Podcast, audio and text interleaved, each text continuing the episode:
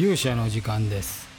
えーちょっとね時間が遅くなりましたが、えー本日はですね、えーもう公式ホームページツイッターでも発表しましたが、まあ、このねえっ、とポッドキャストではもう何回か喋ってるんであのそんなにニュースではないんですけども嵐の死者第69回嵐の死者を、まあ、正式に、えー中止ということに、えーいたしました。で、えー、とこれはどういうことかっていうと、まあ、正確に言えばずっと今まで続いているえ魔界68回までやった魔界を一旦全体的に中止するっていう話です。で、えー、とここからまあコロナ対応、まあ、コロコロナの状況がすべ、全て、え解決するまでは魔界の別シリーズ、まあ、ここでもお話しますけどね魔界文魔界ネオ文庫シリーズという、えーシリーズを展開していこうというふうに思っております。えー日にちはですね、えー、と出てたと思うんですけども8月の終わりに行います、えー、と金曜日土曜日の2日間で、え3公演、えーそれぞれ、えー、と別のストーリーという、え3本やるんですけど同じ公演を、え3回やるんではなくて全く違う公演をキャストも全部変えて、えー3回ということになります。えー、と29日、30日ですね、えーで行うことということになります。えー、とまだ実は、えー本の構想できてないので、えーまだあの作業は これからということになりますが、まあ、いわゆるこう中野ゼロの観客席を半分にして、えーいわゆるこう密にならないというレギュレーションの中で、やるシリーズというのを、ま、正式にえ日にちの発表として29日30日ということになりました。あのチケットのあり方とかもちょっと考えたいなというふうには思っていたり、えー配信、まあ、有料配信チケットみたいなことで、えーね、あの売り切れてしまって入れないとか来れないっていう人のために遠方の人のために、えそういう仕組みも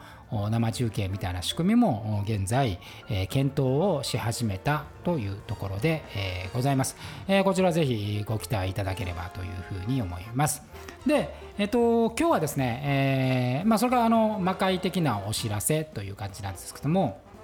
まあ、ポッドキャストをですね、初めて、えー約1ヶ月が過ぎました。まあ、1ヶ月よりもうちょっと過ぎてるのかな、10日ぐらいから始めたんで、1ヶ月と1週間ぐらい過ぎたんですけども、まあ、ポッドキャスト1週、こう1ヶ月ぐらいやってみて、えーかったなと思う点は、あの最近ね、えー、とツイッターの誹謗中傷なんかあのプロレス界もね非常に大きな悲劇もありましたけどもやっぱり文字って、えーなんて言うんですかね、まあ、物書きからすると文字って厄介な生き物で、えー書いておいおくとですね書いた人間ですらコントロールできないっていうところがちょっとあるんですよね。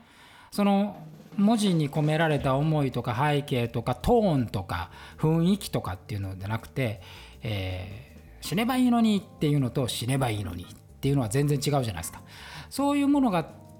わからないのでその言葉の意味だけが一人歩きするっていう恐怖感が一つある。だから例えばその時世についてこうま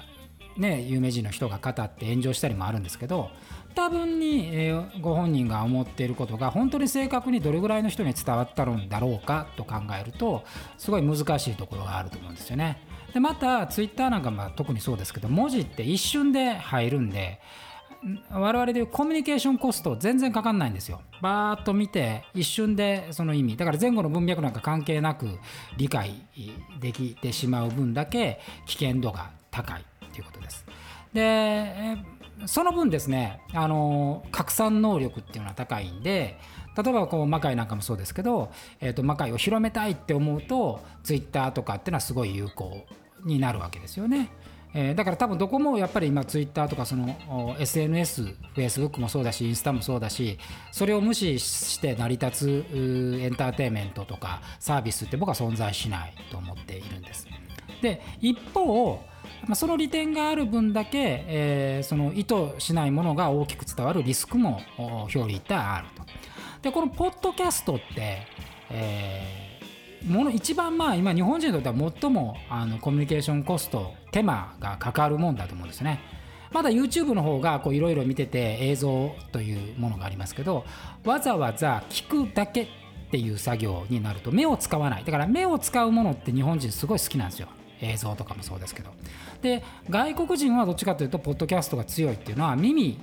の能力耳で感じることが、えー、とすごい多いだと思うんですよね。だから日本人にとってはすごいこれ労力がかかるでも思ってることは僕は正確に伝わるなというふうに思っていて、えー、そういう意味ではポッドキャストをやってよかったなと思うのはこれ聞いてくれる人って本当にちゃんと聞こうと思っている人だけだから通りすがりの、えー、人は聞かないわけですよ。で前後あのこの文脈も理解しながら声のトーンも理解しながら理解をしてくれる。で、えー、なんか書き込もうとかって思ってもポッドキャストってあの書き込む欄がないんで、えー、それをまた何かで書くっていうのは一手間二手間かかるんでそういう意味ではまあいわゆる炎上はしにくい全くしないとは思わないですけどしにくい仕組みであるっていうことは間違いないなと思うんです。だからこそより深く、えー、ファンの人自分を信頼できる人たちとつながれるツールとしては、え信頼度がすごくあるなというふうに考えています。だからまあポッドキャストで一番言いにくいことを言ったり一番早い情報をポッドキャストで僕は出そうかなと思っているのは、えそういう事情が大きい。まあ言葉から文脈を読み取る能力がないとやっぱ聞く気起こらないんでそういう意味ではポッドキャストで発信っていうのはこれからもすごくやってみてまあ意義があるなというふうに、えー、感じました。で一方、えー、ツイッターなんかはやっぱりその瞬間的に広がるっていうものがあるんでやっぱツイッターに関してはもちろんあの魔界というものに関してはやっぱり積極的に活用していきたいと思います。皆さんが、えーね、撮ってくれた写真とか、えー、我々がこんなことしますよって情報は、ポッドキャストよりはそれは全然違うんで、やっていくことで、YouTube は YouTube で映像っていうものはまた考えていかなきゃいけないな。だからランクで言うと、Twitter がすごいライトで拡散性が高くて、新しい新規のファンが取れるもの。その次が、えっ、ー、と、YouTube。で最もコアで最も親密度の高いコミュニティを作れるのがポッドキャストまあ、こういう形で、えーまあ、展開していこうかなというふうに思います。まああのー、ね、そこの中で、まあ、徐々になんか皆さんとやり取りできる仕組みなんかもあってもいいかなと思うんですけどとりあえず今週1週間はしっかり1週間話し続けてみるっていうことをちょっとやってみようと思うので、えー、ぜひ、えー、皆さんもあの聞いていただく人が、ね、いれば励みもちろん励みになるんで、えー、ぜひ聞いていただきたいというふうに思います。で明日は、えーと、いよいよ、あのー小林真一さんと初めての企画でその拡散性の真ん中である YouTube の企画で音楽お互いの、えー、バックボーンの洋楽をお互いに3曲ずつ、えー、PV 丸 YouTube の PV をみんなで見るっていう斬新な番組をやってみたいと思いますのでこれもぜひ皆さん、えー、期待しておいて、ください。えー、またねあの明日のことなんかもあのきちんと明日またお話したいと思います。えー、今日はですね、あのー、ちょっと魔界の魔界のお知らせ嵐の使者中心のお知らせと、まあ、ポッドキャストを、まあ、1ヶ月やってみて私が今感じていることっていうのをお話しさせていただきました、えー、それではまた明日お会いしましょう。勇者の時間でした。さようなら。